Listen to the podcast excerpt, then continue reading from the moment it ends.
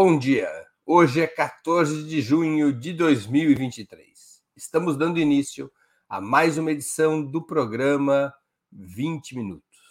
Vamos dar continuidade à série de entrevistas com alguns dos autores do livro Junho de 2013 A Rebelião Fantasma, que está sendo lançado pela editora Boitempo. Organizado por Maria Caramês Carlotto e por mim mesmo, a obra traz um prólogo da ex-presidenta Dilma Rousseff e artigo de dez autores, com os mais diferentes pontos de vista sobre os acontecimentos daquela época. Nosso entrevistado hoje será Matheus Mendes. Ele é doutorando em Economia Política Internacional pelo FRJ e mestre em Ciência Política pela Unirio, depois de se graduar na Geografia da UF.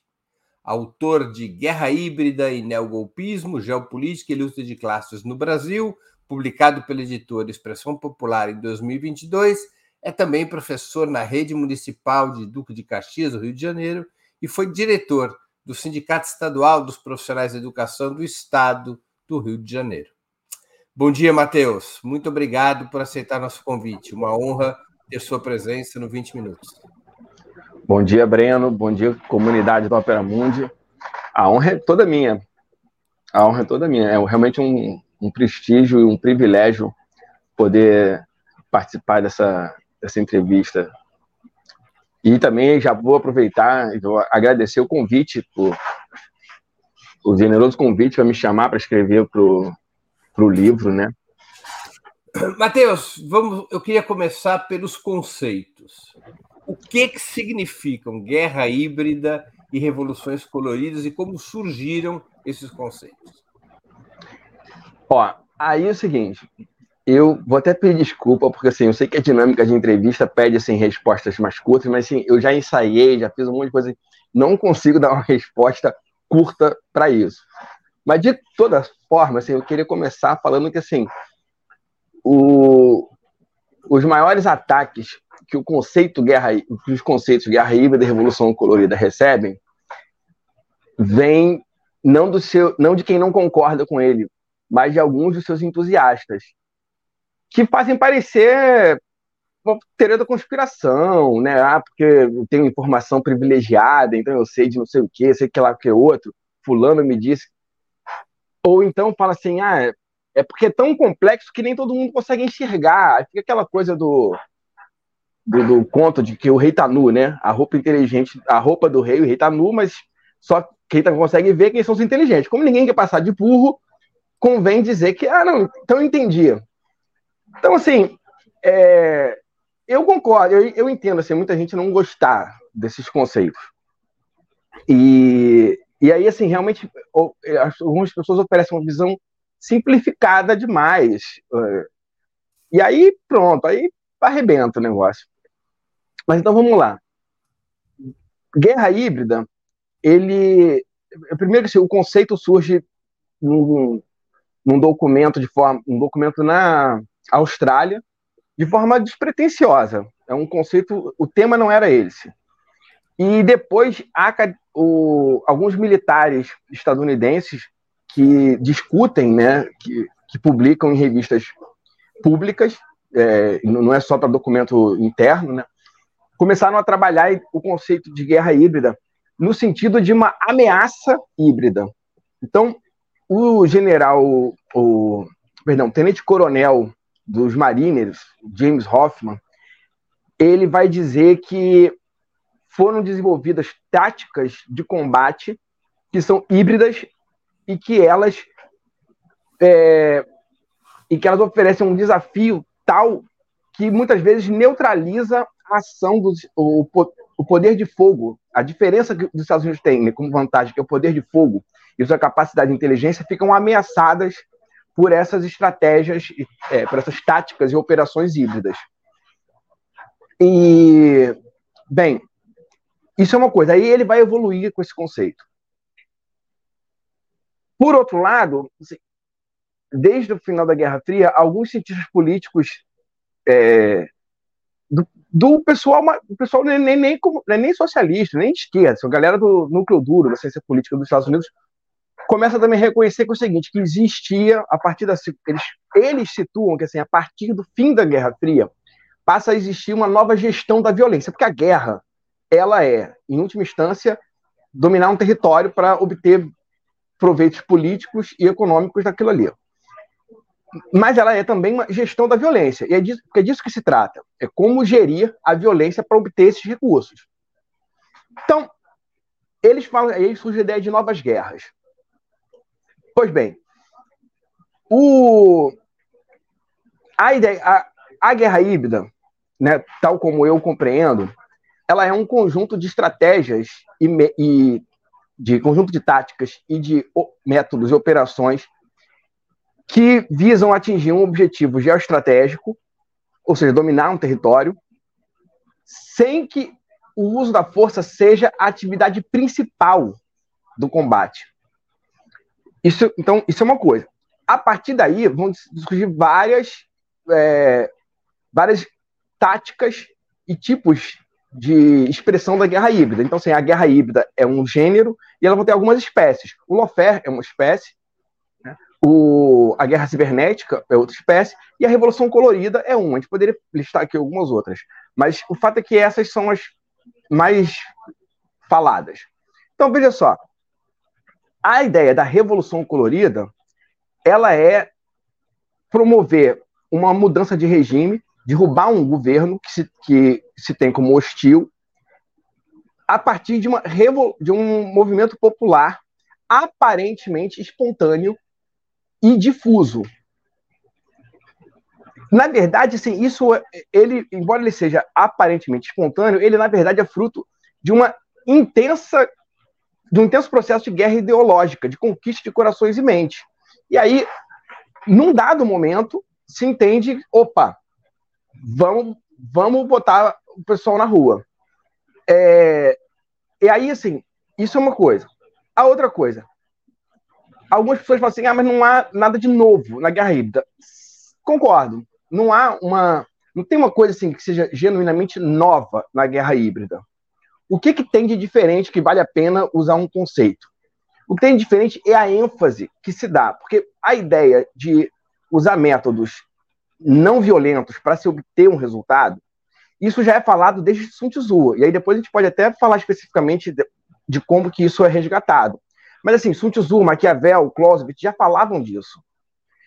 A questão é que tem um documento do Departamento de Defesa dos Estados Unidos que é um documento que instrui sobre, sobre guerras não convencionais e esses, esse documento ele fala isso. Ele fala, olha, a guerra não convencional é uma operação que usa todo o aparato do Estado e ele visa explorar e potencializar debilidades na numa determinada sociedade. Então, o próprio Estados Unidos reconhece assim, ah, não não dá para a gente criar as condições para uma insurgência, para uma revolução colorida. Não dá para a gente criar isso. Cabe a gente o quê? Identificar esses, essas, essas frações da sociedade, identificar os conflitos, ver quem dentro desse conflito, quem nesse conflito estaria disposto a ser nosso representante nesse jogo e apoiar esse, esses caras, municiar esses caras. Né? E aí, o que acontece? A, a, o que se convencionou chamar de revoluções coloridas é um tipo de operação que tem como cartilha o livro da, da ditadura à democracia, do cientista político de Sharp, que era um cara que recebia informações, ele era muito próximo dos dois lados, dos dois partidos nos Estados Unidos, e recebia informações do, do pessoal de inteligência, da, tanto da CIA quanto da inteligência militar, e recebia informações das operações que estavam realizando nos países comunistas, como que as táticas anticomunistas estavam é, quais que funcionavam, quais que não funcionavam. E aí ele formula, ele, ele formula um documento teórico e, e prático, com não menos que 197 táticas de oferecer um desafio político que coloca o governo numa posição complicada. E, bem, e aí, assim, é curioso, só para só poder realmente fechar, a gente poder avançar, é curioso que, assim, os, o próprio documento de, do Departamento de Defesa que fala que, dessas, que tem essas instruções sobre guerra não convencional, ele fala que não tem novidades, assim, é, isso já foi feito em outros lugares, ele fala assim, olha, a questão é que, é, segundo nossos cálculos, a gente vai cada vez mais estar envolvido em operações não convencionais, elas vão ser maior, elas vão ser a maior parte das nossas operações, e, e aí ele fala que assim, ah, a gente já usou isso em outras situações. E aí, para o pro pessoal que acha que não existe essa questão de é, que não tem impacto, né? Essa, as operações psicológicas. Aí eu gostaria de falar o seguinte, que a revolta da Hungria em 56, tanto o Losurdo, do lado, comuni do lado socialista, o Losurdo, do lado capitalista, o Henry Kissinger, os dois falam assim, olha, as atividades da Rádio Europa Livre, que eram que era uma rede de rádio alimentada, custeada e subsidiada pelos Estados Unidos, ela foi fundamental para os levantes em 56.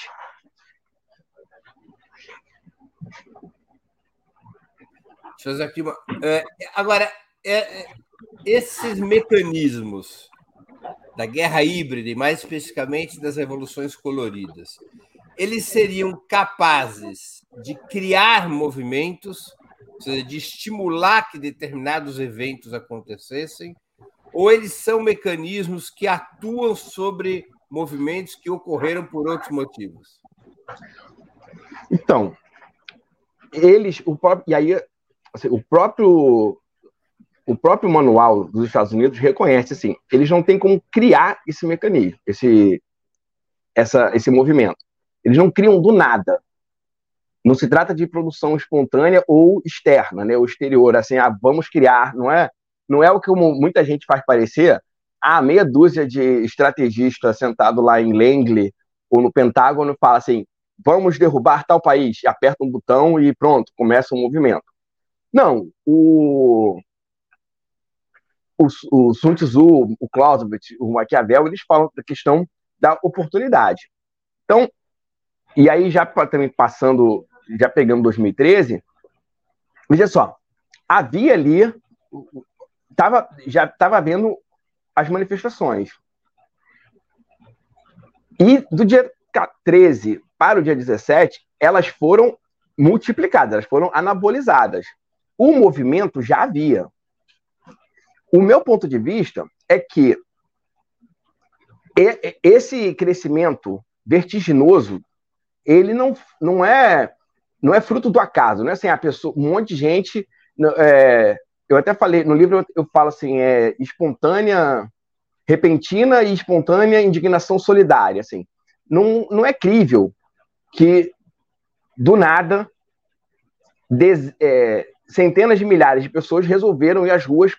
É, porque se sensibilizaram com a violência policial contra a manifestação. E assim, se fosse isso, a gente tinha manifestação na rua pra caramba. Principalmente porque, por exemplo, depois de depois que passa o golpe, né, e vem a agenda ultra neoliberal, a gente tomou porrada pra caramba nas ruas. Né, a, a violência policial para sustentar a implementação da agenda ultraliberal que o Temer trouxe, especificamente com relação à PEC do fim do mundo e a contra-reforma trabalhista, cara, a gente apanhou tanto na rua, assim, foi uma, é, foi uma coisa tão gro grossa que a OEA e a, e a ONU se manifestaram.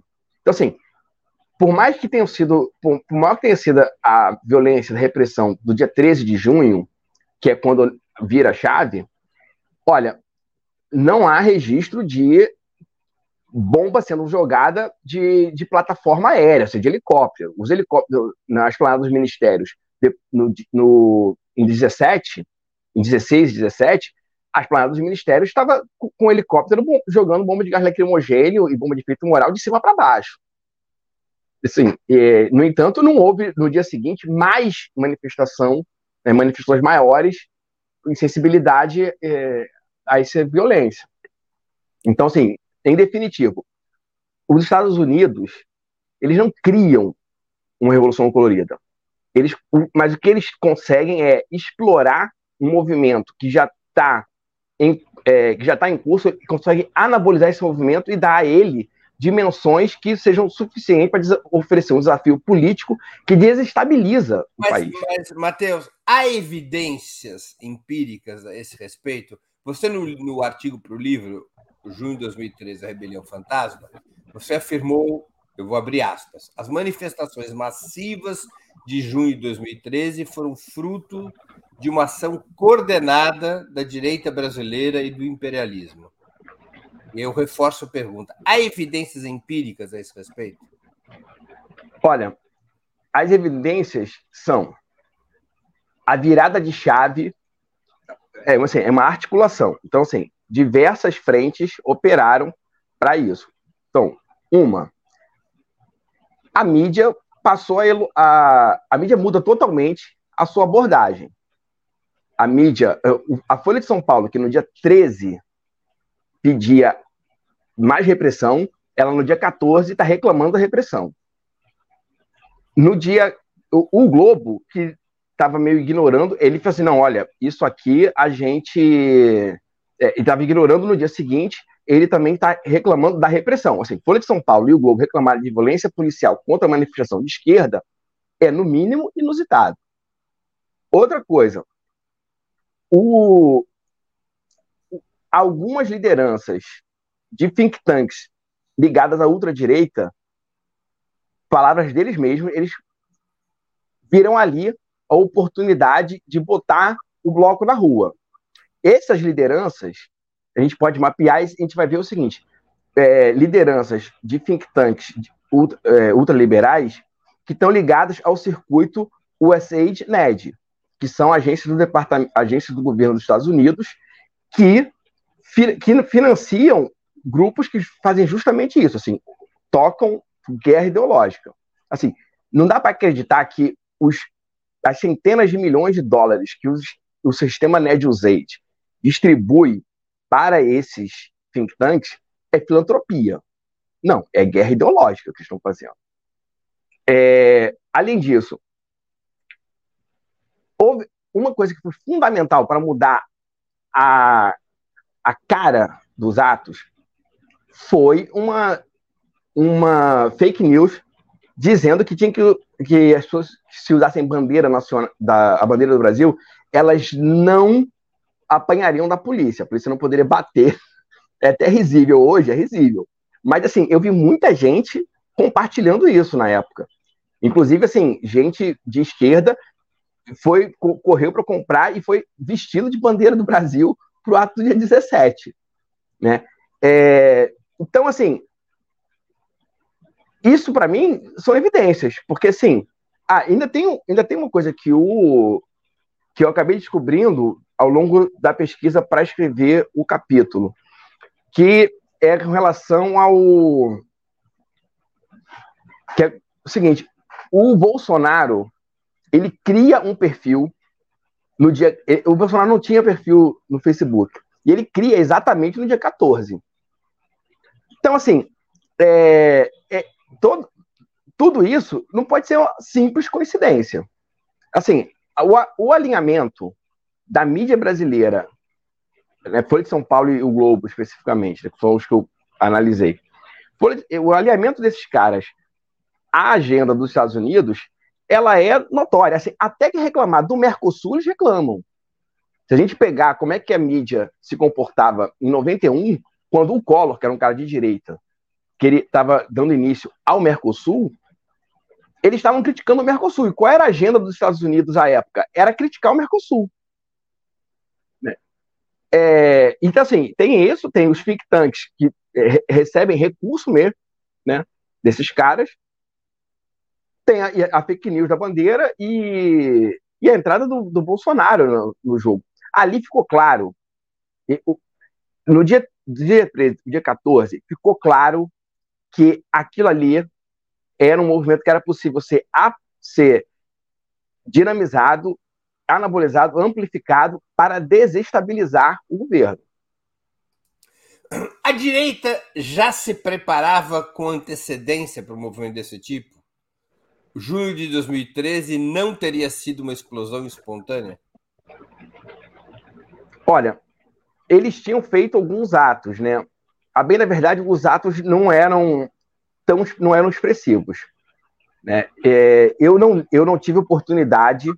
Eu estava vendo ontem a eu estava vendo hoje a entrevista da Carloto, né? Aliás, gosto muito dela, assim. Depois vou até pegar, vou até pedir o contato dela depois para conversar com ela, porque eu gosto muito das análises dela, embora a gente divirja em alguns aspectos. Mas assim, eu não tive a oportunidade de ler o artigo da, da Camila Rocha, né, que ela diz exatamente, segundo vocês, né, ela está dizendo que na verdade a direita não precisava de 2013. Eu queria ver quais são os argumentos dela, porque no meu entendimento, assim, a direita não tinha um movimento de massa, tinha, estava realmente estava se reorganizando. Os think tanks de, os think tanks ultraliberais, eles estavam vindo com mais força, eles foram revigorados a partir de 2006. Tem uma nova geração de militantes. E assim, eles estavam vindo com mais, eles não estavam vindo, não tinham não estava vindo com força, assim, realmente eles não estavam com muita gente na rua, os atos deles eram pequenos. Mas, assim, também eram pequenos os atos de, do MPL, né? O ato do dia 13 era um ato, assim, é, e é o maior dos atos. Vamos aceitar que tivesse 20 mil, que é a versão deles. Cara, isso não é um ato que seja suficiente para desestabilizar a prefeitura, muito menos gerar um problema de ordem nacional.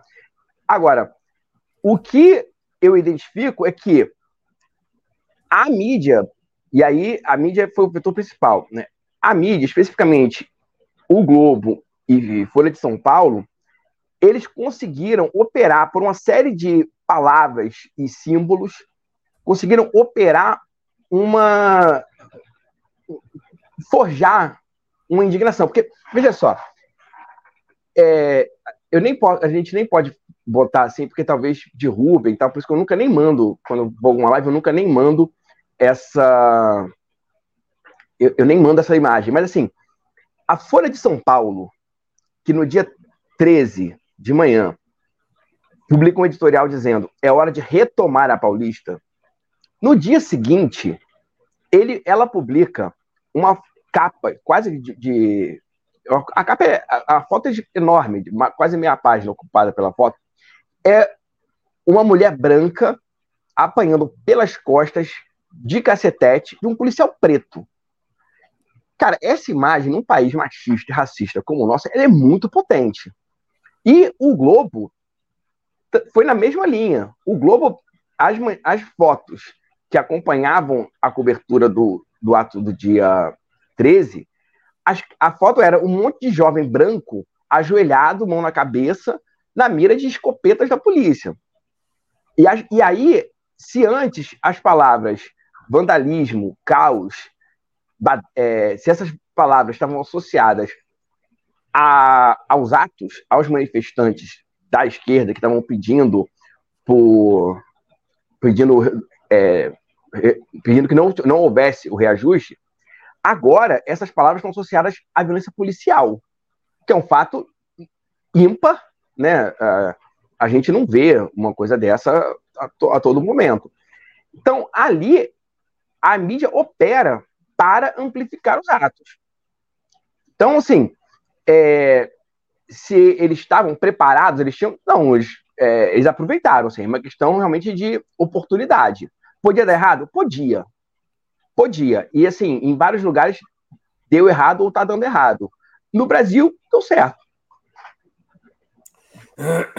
Matheus, é, tem uma espectadora nossa, a Norma Maria Oliveira, que é membro do canal, ela pede para explicar melhor, é, até com exemplos históricos, o que quer dizer Revolução Colorida. Ela não pegou essa parte da explicação. Se você pudesse explicar historicamente onde elas aconteceram, acho que vai ficar mais simples para ela entender o conceito. Perfeito. O termo revoluções coloridas, ele vai se referir basicamente é, a três revoltas que ocorreram em países que foram da que são ex-repúblicas soviéticas. Aí, notadamente, né, a, a Revolução das Rosas na Geórgia, a, a mais famosa delas, a da Ucrânia, que foi a Revolução Laranja, e a menos famosa, a Revolução das Tulipas no Quirguistão. Mas o que, que a literatura identifica? Que antes disso houve a Revolução Bulldozer. Bulldozer é um trator. Né? E, assim, e antes ainda, houve a, o que ficou conhecido como Revolução Veludo, e tem a, um, uma revolta que acabou ficando sem nome, geralmente elas acabam ganhando um nome, né? A Revolução Veludo, que ela é anterior ao livro do Dini Sharp, que é, que é como uma cartilha para revoluções coloridas. A Revolução Veludo ela traduzia bem essa ideia. Esse é o Dini Sharp. A Revolução Colorida, a Revolução Veludo, ela traduzia bem a ideia de o seguinte, de que veludo é um, é um tecido sensível, né? É um tecido bem macio. Foi né? na Tchecoslováquia, né? Exatamente, na Tchecoslováquia em 89. O, aquela, aquela revolta, ela a, a consequência dela foi a queda do regime socialista lá. Havia motivos para as pessoas lá protestarem? Cara, eu posso até não concordar com, todos a, com toda a agenda, ou, ou, até com agenda, com parte nenhuma da agenda, mas algumas pessoas lá acham que havia. E assim, então os Estados Unidos não criaram a, revolução dos, a, a revolta dos veludos, mas eles conseguiram explorar e dinamizar, botaram seus agentes para amplificarem aquela revolta, transformar num movimento de massas que acabou contribuindo para ruir o, o regime. Veja que eu falei contribuindo. Ele não derruba sozinho. Não derruba sozinho. Mas aí, olha só. Juntou essas duas, mais outras experiências que vinham sendo é, implementadas, né, e vinham sendo recolhidos relatos na, em outros países socialistas, né, e o Diritiap faz um livro. Esse livro ele chega nas mãos de um grupo de jovens sérvios que lideravam um movimento, que esse movimento passou a receber muito dinheiro da, do circuito S6NED e outras ONGs que são algumas ligadas e outras não ligadas, mas passaram a receber muito dinheiro da, na, na, aí agora já é na Sérvia e Iugoslávia. E aí, em, no segundo semestre de 2000, ocorre, um, um, ocorre uma manifestação massiva que derruba o Milosevic. Essa, o, o negócio funcionou tão bem. E o próprio Dini no livro, ele, ele fala, é, num, num prefácio, no, no prefácio da edição brasileira desse livro, ele até fala isso: olha, tudo mudou quando um grupo de jovens sérvios, que é o pessoal do grupo Otpor, esse, quando, esse, quando um grupo de jovens sérvios teve contato com o livro e funcionou tão bem que eles passaram a liderar, a transmitir esse tipo de estratégia, né, de método, de, chama método de ação não violenta, desafio político de ação não violenta. E aí eles foram primeiro para a Geórgia. E aí, com, com um movimento bem parecido, e aí derrubaram um, um regime. Depois eles conseguem na Ucrânia. E o caso da Ucrânia, quem tiver curiosidade, assim, procure saber sobre a Revolução Laranja, que é a das mais célebres. Porque aí acontece. Da Ucrânia, nessa Revolução Colorida da Ucrânia, o, o, eles colocam um governo alinhado aos Estados Unidos, né, contra a Rússia, eles colocam um governo lá assim, e em 2010, esse, esses caras perdem a eleição. Esse grupo é derrotado nas urnas. Então, só, por um só grupo. Matheus, pessoal não confundir Revolução Laranja na Ucrânia com a Euromaidan, são dois momentos diferentes. Então, é onde eu vou chegar. É onde eu vou chegar, porque É bom dar as datas. Então, ao, a Revolução Laranja, ela ocorre no, entre, é, no final de 2004 para 2005. Aí, em 2005, assume um novo um, assume um governo que é fruto da Revolução Laranja. Esses caras eles eram alinhados, esse grupo político era alinhado aos Estados Unidos. Quando chega em 2010, eles perdem a eleição. E aí, um grupo alinhado a Moscou reassume poder. Esse grupo passa a ser desestabilizado em 2013 também. E aí, a destabilização atinge o um ponto alto justamente no que o, no que alguns autores, como o professor é, Muniz Bandeira, consideram a segunda revolução colorida lá, que é justamente a Euromaidan. E aí vem toda uma nova, todo, toda uma outra conjuntura, que aí se a gente começar a falar, vai, vai chegar justamente na guerra da Ucrânia hoje. Mas essas são as revoluções coloridas é, mais clássicas, principalmente essas três que, o, que eu falei primeiro. Então, a da Geórgia, que é a Revolução Rosa, em 2004, pelo 2003. A laranja, 2004 para 2005, é de dezembro a janeiro. Né? É, era muito rápida. E, e a Revolução em 2005 do Kirguistão.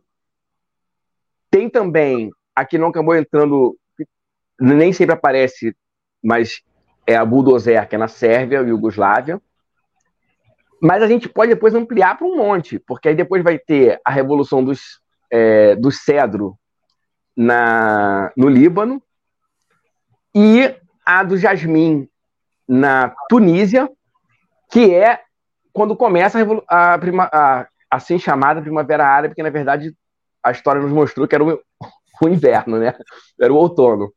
Então, aí depois, porque autores como o Muniz Bandeira, por exemplo, classificam a, a chamada Primavera Árabe como uma, um conjunto de revoluções coloridas.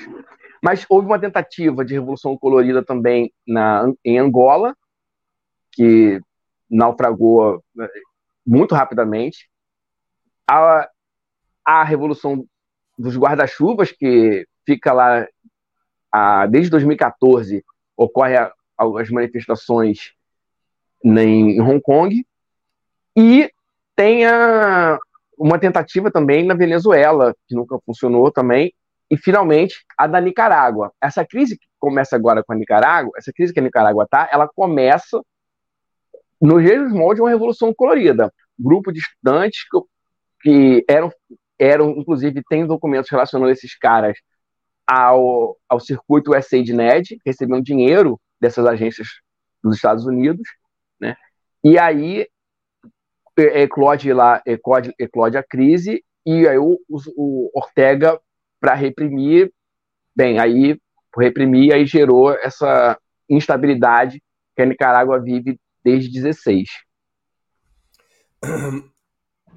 Mateus, na sua avaliação, havia um centro de comando da direita durante junho de 2013? A direita atua centralizadamente?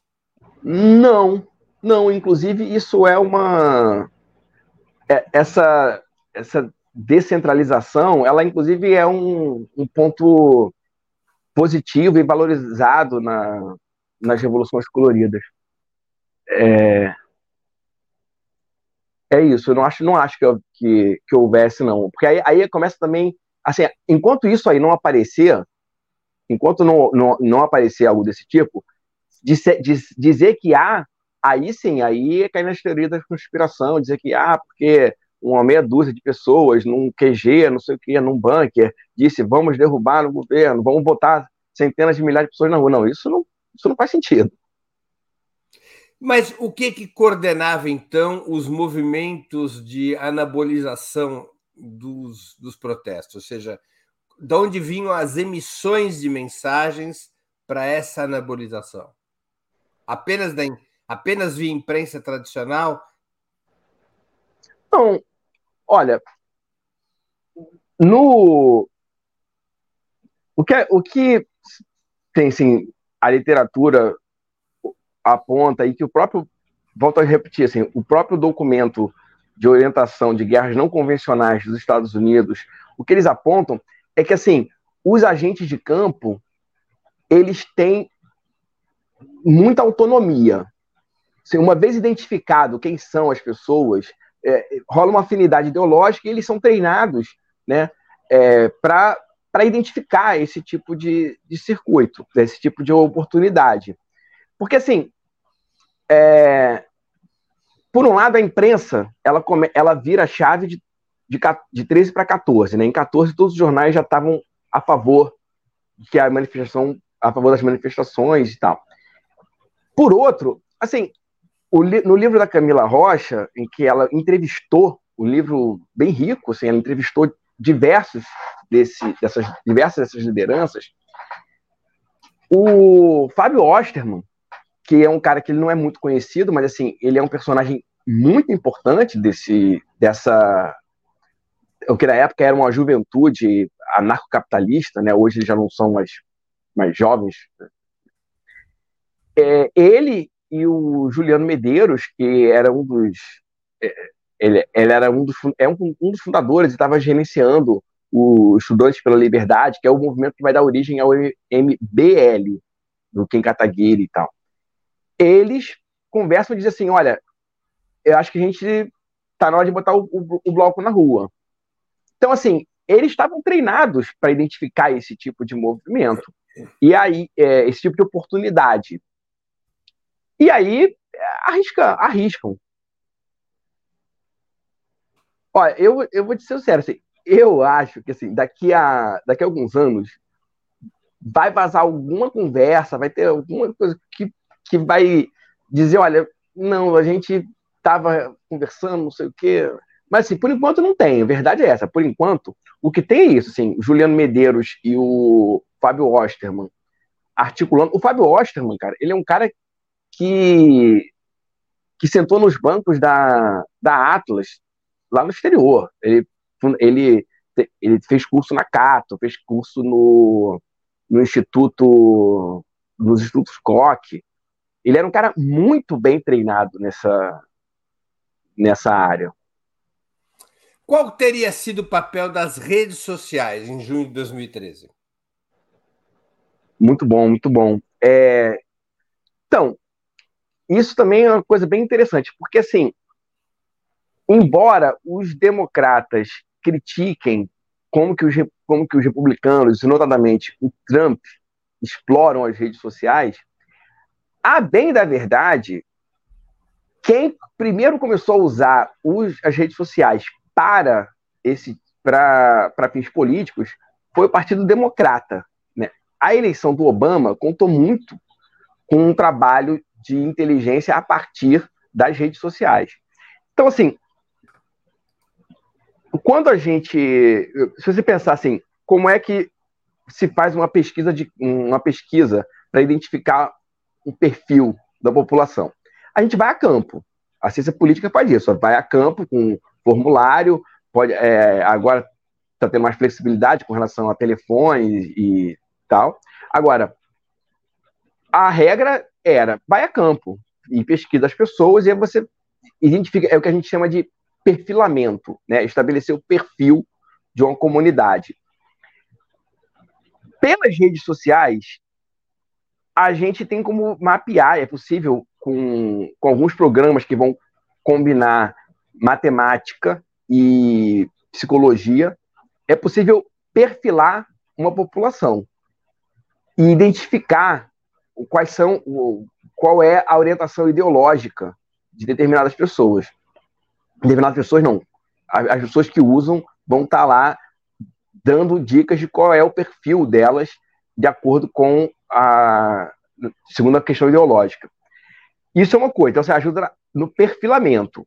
A outra coisa tem a ver com o impulsionamento. Porque aí os algoritmos escolhem quem que vai, vai ser impulsionado. E aí também não deixa de ser curioso, que assim, do dia 14 para o dia 17, uma série de perfis de direita passaram a impulsionar, não é impulsionar em, com, com, pagando, não, porque tem isso, tem impulsionamento pago, mas assim, passaram a ser o. É, passaram a, a, dar visibilidade às, às manifestações. Por exemplo, Pedro Bial. Pedro Bial, ele, a partir, se não me engano, a partir do dia 14, a partir justamente do dia 14, o Pedro Bial passa a ser um dos maiores uh, divulgadores de notícias e, e compartilhamentos e, tendo, e, e, e, sendo também compartilhado de coisas falando sobre as manifestações e a favor. Né? Então, tem, então, tem esses dois aspectos. E, e assim, depois, né, já se falou que. Já fala assim, da questão do microtargeting, né? Que é assim, que chegou-se a um grau de, de, de, de acuidade no perfilamento que é possível realmente assim direcionar a propaganda política para um perfil bem específico. Assim, não tem. É, assim, isso, isso já era conhecido, né? Então, é a rede, elas contribuíram principalmente dessas formas, assim, perfilando e impulsionando determinados conteúdos. Na sua opinião, junho de 2013 é o ovo de serpente do bolsonarismo? Cara, eu acho que é de uma das de uma delas, assim, porque a dire... assim, a, a revolução colorida, ela é esse é um movimento de massa. A direita brasileira, ela não tinha isso, um movimento de massa. É, o que vai fornecer essa musculatura, né, é, é junho de 2013, né? Agora, assim, aí mudando um pouco também, assim, a, trazendo um pouco mais para os dias de hoje, assim, porque eu acho que, porque acho que assim, só vale a pena ficar analisando 2013 se servir para alguma, se a gente puder usar isso, né, para para a disputa política presente, assim, porque simplesmente ficar analisando acaba sendo é, é, masturbação intelectual, né? Mas assim, veja só, o, o, o PT vinha errando, errou sistema, errou pesado, errou feio, errou rude ao longo dos dez anos por abrir mão da disputa ideológica. E aí é um negócio até meio é até uma questão meio tautológica, assim só um governo, um, um, grupo que esteja no governo, só perde uma guerra ideológica se não fez disputa ideológica. Porque, assim, tinha máquina na mão, mas, assim, a gente não fez. A verdade é essa. E, o, no meu livro, inclusive, o Genuíno, ele é uma das pessoas que fala isso. Mas, assim, olha, a gente não fez a disputa ideológica. E a prova de que a gente não estava fazendo a disputa ideológica é que, em 2013, aí eu não sei tá, se foi antes ou depois de junho, confesso que realmente eu eu não, não lembro. Mas em 2013 perguntaram para pessoas que tinham é, ascendido socialmente, perguntavam ao que, que se devia aquilo. E a primeira resposta era Deus. Depois era mérito próprio. E aí eu não sei se sorte vinha antes ou depois de ações governamentais. Mas assim, tá, era claro, o que estava sendo feito em benefício da população não estava sendo, é, não estava, não estava sendo devidamente divulgado e mostrado que é o seguinte, olha só, isso aqui não é ao acaso, isso aqui é uma disputa política, porque em última instância a disputa política é disputa pelo excedente, assim, tem, uma, tem a riqueza e, e como é quem produz o que e quem se apropria do que. E assim, não, não, o governo abriu mão disso. E aí não adianta, não tinha, não tinha condição de oferecer na hora que explode, na hora que irrompe a, a Revolução Colorida, não tem condição de reagir. Na Venezuela, por exemplo, eles tentam, mas existe um, um, o governo faz a disputa ideológica e, e aí consegue oferecer uma resposta nas ruas permanentemente. Por que eu estou fazendo isso? Por que eu estou falando dessas coisas? Porque me preocupa muito o que está sendo feito hoje no Brasil. Porque, assim, o, se, se a opção por privilegiar a disputa institucional, né, se privilegiar a, o poder institucional, se aquilo ali valeu, é, foi, foi escolhido em 2000, entre 2003 e 2013, porque havia uma certa. É, havia uma ilusão de que as instituições estavam jogando limpo, iam jogar limpo, iam ser preservadas, um, aquele republicanismo é, até patológico. Se por um lado, se optou por isso, ali pode dizer que foi errado, mas havia algo que indicasse que podia e tal. Tudo bem. Mas hoje, o que eu vejo é um encaminhamento para dar ênfase a, a, a restringir a disputa política à disputa nas instituições, sendo que a gente está perdendo lá também, e não está sendo feito nada para o enfrentamento ideológico, para fazer a sustentação do governo nas ruas.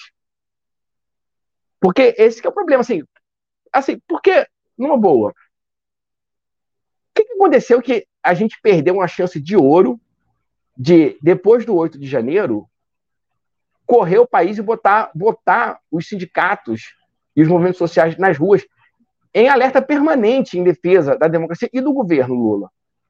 Porque, assim, não, não aconteceu. Não aconteceu.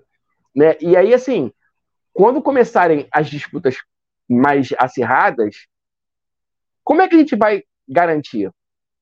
Porque, assim, está provado, o parlamento hoje, ele só vai entregar o que não fizer cosquinha. Assim, cenário, um, um cenário parecido, né, de, porque essa virou a nova, o novo modus operandi, né, é a nova face do neogolpismo hoje na América Latina, é assim, né, assim, é interditar o governo no parlamento. Então, assim, interditaram o governo no Peru, e aí, vou nem entrar no mérito, né, do, do, do presidente que lá pegou, tentou, ele tentou, é, ele usou lá as medidas que lhe cabiam, e aí tomou um golpe. Na Colômbia, o Petro já, já entendeu também que só não vai passar. Então é o seguinte, então eu vou botar o povo na rua e vou fazer garantia. E ele também é minoritário. Porque hoje a gente é tão minoritário que a gente não segura nem impeachment, né? A gente tem, a gente tem pouco mais dos votos que a gente teve no quando quando o Eduardo Cunha passou o impeachment, a gente teve acho que 136 votos. Hoje a gente tomou duas porradas no parlamento com 150. Para segurar impeachment tem que ter 171. Ou 172, eu acho. Mas assim, a gente não tem. E aí, assim, se a gente tiver que. Se surgir um desafio, a gente precisar botar gente na rua, como é que faz? Hoje, eu acho que a gente não tem condição. Hoje, eu acho que os sindicatos. Não está vendo o movimento das lideranças, seja do, principalmente do Lula, principalmente do Lula, no sentido de mobilizar, ou mobilizar a esquerda para bancar o governo. Porque assim, não dá para a gente ter ilusão. Esses caras não vão parar. Eles não vão parar. E antes de continuarmos, tem uma questão aqui que não é propriamente para o Matheus, mas eu respondo e já faço aqui o nosso, a nossa publicidade. A Silvia Campolim pergunta por que esse título, A Rebelião Fantasma? Ela está falando do livro, junho de 2013, A Rebelião Fantasma. É uma brincadeira, Silvia, com uma ópera é, do Wagner, que o nome original, se fosse traduzido ao pé da letra, seria o holandês voador.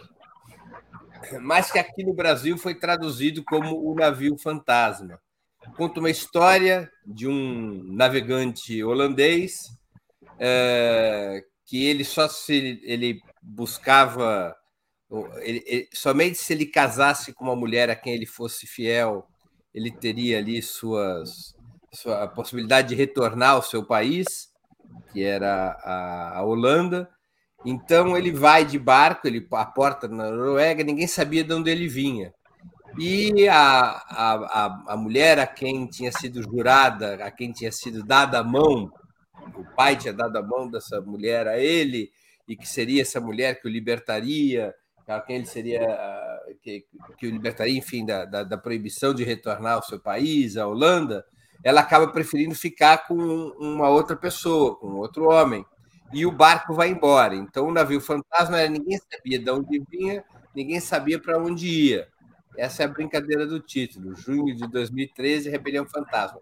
Deixa eu aproveitar e anunciar o seguinte: nós, o livro vai ser lançado, a primeira noite de autógrafo do livro é aqui em São Paulo, na segunda-feira, na sexta-feira, perdão, agora, dia 16 de junho. É, vou pedir para a produção subir o card do lançamento aqui em São Paulo, dia 16 de junho, na livraria Tapera Taperá, que fica no Rio de. Não, que fica na Avenida São Luís, né? na, na Tapera Taperá, que fica na Avenida São Luís. Já vou pegar aqui é, é, o número. Vou pedir para a produção é, também subir o card aqui, a gente já vai fazer a propaganda de tudo, né? É, e no Rio de Janeiro, vamos subir aqui o card do Rio de Janeiro, o lançamento vai ser na segunda-feira, dia 19 de junho, às 17 horas. Vamos estar lá, o Matheus e eu, na livraria Leonardo da Vinci, que fica na Avenida Rio Branco, 185. Então, o lançamento no Rio de Janeiro é dia 19 de junho, segunda-feira, às 17 horas, na livraria Leonardo da Vinci. E em São Paulo, é agora dia 16 de junho, às 19 horas, com vários dos autores que estão aqui em São Paulo, na livraria Tapera Taperá, que fica na Avenida São Luís. Então, esses são os lançamentos do livro. E vamos aqui continuar com a conversa com o Matheus. Matheus, como é que você avalia o comportamento da esquerda diante de junho de 2013, particularmente do então prefeito de São Paulo, Fernando Haddad, e da presidenta Dilma Rousseff? Então, eu acho que sim, que o Haddad errou em não revogar logo a passagem. É, assim, é porque também é complicado, assim, não, não tem o, o contrafactual, né, para gente, a gente para gente poder ver qual teria sido a, a, a, saída, né, como é que se desenvolveria. Mas assim, tinha que ter revogado logo, logo, né. É, havia realmente uma questão urbana muito a condição, a condição urbana é muito desagradável, né? A, a, a ontem ela expôs brilhantemente, não vou nem ficar repetindo aqui, mas assim, e isso, isso é uma questão. A outra é em relação à Dilma, né? Eu acho que assim, que a Dilma deveria ter feito o, o pacote dela, tinha feito logo, o pacote é, você está falando é o pacto de cinco pontos que ela apresenta. É, é, é. Embora, embora assim, a gente. É, é porque é complicado, porque o contrafactual. A gente não tem, justamente, não tem o contrafactual. O que, que a gente tem é que a passagem foi revogada no dia 19, mas no dia 20 houve a maior das manifestações do período. É, é, uma, é uma situação complicada, porque assim, a bem da verdade, uma solução, um, uma solução de força, ela, assim, de força e, de, e com inteligência, né? Não, não reprimindo generalizar de forma generalizada, mas assim pegando as principais é, as principais lideranças de direito que estavam botando bloco na rua. Uma solução de, desse nível, ela ia colocar a gente na lista dos párias, né? Porque assim, nenhum governo que resistiu a uma revolução colorida, ele é, ele é elogiado como democracia no, na mídia brasileira, por exemplo, né? Não, em Washington também. E assim, nem havia essa e nem havia condições de, um, de uma medida mais drástica pela parte do governo brasileiro, né? Porque assim, é, a própria naturalidade, a própria é, a, a, própria a, o próprio material político que, que, se lida, né, assim, é muito mais conservador do que, por exemplo, em Angola, né, ou em ou na Venezuela e na Nicarágua, que são governos que pegaram, frearam os caras rápido e aí ah, e a China também, né? Então assim, não há essa, nunca houve, não, não haveria essa condição realmente no Brasil é, é muito complicado, assim. Eu acho que tinha que ter feito logo aquele pacote, né, que veio, acho que foi no dia 22, né? Eu tinha a impressão que era no dia 21, mas eu vi ontem você falar dia 22, né? Dia 22 é um sábado. Eu não, eu, eu não tenho. Eu não vou ficar aqui brigando pela data, mas o fato é que foi depois do dia 20. Depois do dia 20, que é quando termina o primeiro ciclo dessas manifestações que eu considero uma revolução colorida. Cara, a, eu acho que assim, ali o jogo estava já muito ruim, porque é uma coisa meio tautológica. Só, só se arrebenta num processo desse quem não fez o trabalho de casa para evitar que um, um, negócio desse surgisse. Porque, volto a dizer, assim, na Venezuela um negócio desse não se cria. Na Nicarágua, quando tentou se criar, não, não passou também. Em Hong Kong é a mesma coisa. Angola, Angola então, cara. É, mas assim, também tem uma coisa assim, Angola e Hong Kong, eles são muito diferentes do Brasil, né? Muito, muito, muito, muito diferentes. E, e aí, assim, é mais fácil identificar logo esse tipo de coisa. Lá, por exemplo, o livro de Nietzsche não pode circular. Em Angola não pode. A Revolução Colorida lá que foi abortada, justamente, foi um grupo de, de de ativistas que estavam que estavam começando um grupo de estudos sobre o, o, livro. Quando eles se reuniram, foram todo mundo, foi todo mundo preso. E aí, assim, ele ficou no, o, o presidente se manteve, a Dilma caiu. Você vê uma conexão direta do movimento golpista de massas ocorrido entre 2015 e 2016 com junho de 2013? Total. Total. O que o que junho de 2013 forneceu para a direita e, e, de forma inédita na história do Brasil foi uma, um movimento de massas. E aí, assim, só foi possível o, o golpe, o golpe de 16, ele foi barateado por conta das manifestações massivas contra a presidenta. Ó, a. Desculpa. A maior manifestação da história do país, ela foi a favor, foi a manifestação do dia, salvo engano, 15 de, de abril, ou foi 15 ou foi 13 de abril de 2016. Alguns dias depois da condução coercitiva do presidente Lula. Né? Ali, vários grupos que já haviam se articul... que já haviam já existiam antes de 2013, mas que ganharam musculatura e visibilidade com as manifestações de 13, a... esses grupos são os protagonistas do... das atividades de massa que baratearam o custo do golpe. Porque, assim, quem estava em dúvida se, dava, se participava ou não da operação golpista em 16, quando viu a direita brasileira colocar é, várias vezes mais pessoas na rua do que a esquerda, viu, viu que, que viu que não tinha muito o que disputar mais. Estava resolvido, nas ruas estava resolvido. E só foi possível porque a direita brasileira ela ganha um, uma expressão de rua que não havia antes. E quem dá isso é a Revolução Colorida entre os dias 17 e 20 de junho de 2013. Matheus, nós estamos chegando ao fim da nossa conversa e eu queria te fazer duas perguntas que eu sempre faço aos nossos convidados e convidadas antes das despedidas. Antes, eu queria te ler uma pergunta. Como você analisa o fenômeno dos black blocs na lógica é, desses conceitos de guerra híbrida e revoluções coloridas? Olha,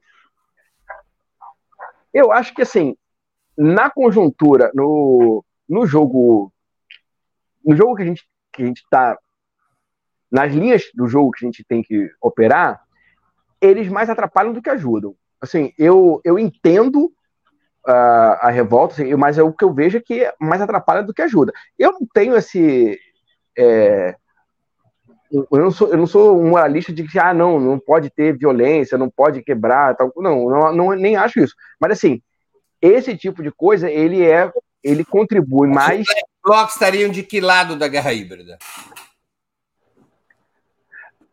Ah, eu nem, nem, nem, nem colocaria assim em, em caixinhas, não. Porque, na verdade, sim. Se disser de sopetão, eles estão. Eles são outra coisa, eles são fora. Porque a guerra híbrida ela tem uma característica que ela é a não violência. A, perdão, a revolução colorida. A revolução colorida ela tem como característica a não violência. Se for votar assim, é, preto no branco, ela tá, ela estaria fora da revolução colorida, porque a, a, a máxima é essa. É um desafio político não violento. Uhum. Matheus, agora sim. Estamos chegando aqui ao fim da conversa. Eu queria te fazer duas perguntas que eu sempre faço aos nossos convidados e convidadas antes das despedidas. A primeira pergunta é qual livro você gostaria de sugerir aos nossos espectadores? E a segunda pergunta, qual filme ou série poderia indicar a quem nos acompanha? Bom, então, eu, até falei com a produção, né? Eu desvirtuei aí o negócio. É, na verdade, assim, eu vou fazer duas indicações de leitura, que uma é o que a gente chama de livros vermelhos do PEP. Eu faço Economia Política Internacional na UFRJ. E aí a gente chama carinhosamente essa coleção aí de os livros vermelhos. Eles são organizados pelo professor Fiore, e um é com a Conceição Tavares, o primeiro deles. E assim, eles dão um panorama muito bom do que, de como é que a disputa é, por poder e riqueza, como é que se deu, como é que se deu e se dá essa disputa, né? É, tanto tanto em abstrato quanto em casos específicos. Então, assim, é, é um material muito rico, vale muito a pena para quem tem interesse nessa, nessa área assim, de geopolítica, vale muito a pena.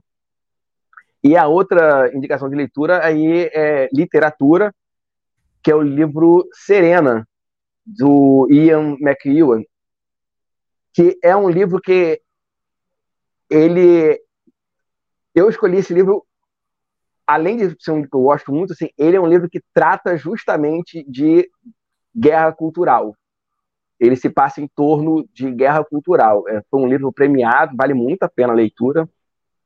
E inclusive eu peguei várias dicas de leitura acadêmicas eu peguei nesse livro, que no final ele diz, olha, para construir a trama, eu me inspirei muito em... Aí dá uma relação lá e, e aí vale muito a pena. Além da trama, tem essas indicações bibliográficas muito boas também. Eu sei que vou tomar uma bronca da minha orientadora, porque eu acabei não, não botando na lista o, o livro dela, mas Cristina Pessequilo é, fez, escreveu um livro agora muito bom sobre geopolítica. Infelizmente eu não sei o nome agora de cabeça, mas, bem, vale muito a pena. Filme e série? Então, é, tem uma série brasileira que eu gostei muito. É, eu vi assim, cara. É, eu vi. Eu, eu, vi quase que de uma vez só, assim, cara, maratonado mesmo, assim. É, Bom Dia, Verônica é baseada na. Num, acho que em dois livros, não sei se um ou dois livros. É esse aí, é, uma série, é muito boa essa série. É, do Daniel Rafael Montes. O Rafael Montes, e tem mais uma pessoa, mas é o Rafael Montes que realmente é o. É, o Rafael Montes é um gêniozinho, né? Impressionante, né? Muito bom ele. Essa série é muito boa e tem a ver até com um tema que eu já estou estudando também para o doutorado, que é fundamentalismo cristão. E, bem, eu também quis indicar aí o Anjo Exterminador, do Buñuel, muito bom também. Que é um filme, um clássico do cinema. É, muito bom. Tá bem. Pessoal, Antes de eu me despedir aqui do Matheus, vamos nos lembrar dos dois lançamentos do livro Junho de 2013, A Rebelião Fantasma. É, o lançamento em São Paulo é agora na sexta-feira, dia 16 de junho. às 19 horas. É um debate, vão estar vários autores: a Camila Rocha, o Lucas Monteiro, a Maria Carlotto, a Paula Nunes, a Raquel Rounick, eu mesmo vou estar presente, na livraria Tapera Taperá, na Avenida São Luís, 187, ali do lado da Biblioteca Mário de Andrade, na região da Praça República. Então, é o lançamento de junho de 2013, Rebelião, Rebelião Fantasma, dia 16 de junho, sexta-feira, às 19 horas, em São Paulo. E no Rio de Janeiro, o lançamento vai ser na segunda-feira, dia 19 de junho, às 17 horas. Vamos estar lá, Matheus Mendes e eu mesmo, na livraria Leonardo da Vinci, que fica na Avenida Rio Branco, 185. Então, então anote esses dois lançamentos. Quem for de São Paulo, vai no lançamento de São Paulo. Quem for no, do Rio, vai no lançamento do Rio de Janeiro. Matheus, queria agradecer muito pelo seu tempo e por essa conversa tão interessante. Muito obrigado por ter aceito o convite. Pô, Breno, na verdade eu que agradeço, cara. Eu, na verdade, honestamente, eu estava até ansioso para ver. Valeu mesmo. Imagina. Também agradeço a todos e todas que assistiram a este programa, em especial aqueles e aquelas que puderam fazer contribuições financeiras ao nosso site e ao canal de Ópera Mundi no YouTube. Sem vocês, nosso trabalho não seria possível e não faria sentido. Um grande abraço a todos e a todas.